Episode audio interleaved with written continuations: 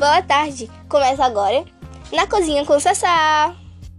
Gente, para essa nossa primeira receita, a gente vai fazer um bolo de fumar, um bolo de fubá com goiabada, um bolo de fubá cremoso com goiabada. Gente, olha que delícia! Então fica ligados para os ingredientes. Uma xícara de chá de, man de margarina, um, três ovos, uma xícara de chá de leite, uma xícara de chá de açúcar, uma xícara de chá de farinha de trigo, duas xícaras de chá de fubá, uma, uma colher de sopa de fermento em pó, uma xícara de chá de goiabada em cubos.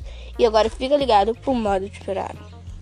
Em uma batedeira, bo, bota, você bota a margarina com os ovos, o leite, o açúcar, despeje o despeje em uma tigela e despeje em uma tigela o e adicione farinha de trigo e o fubá. Misture delicadamente com uma espátula.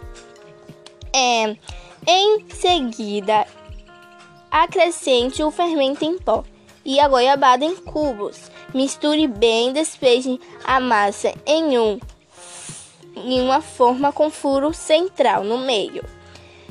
Ser, é, um, cerca de 21 centímetros de diâmetro.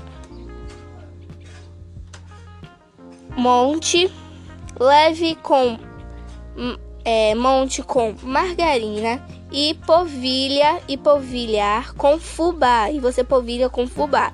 Leve a assar em forno pré-aquecido em 180 graus por cerca de 100 por cerca de 40 minutos ou até ou até ao espetar o palito este sair limpo. Se ele sair limpo, se o palito sair limpo, gente, quer dizer que já está pronto.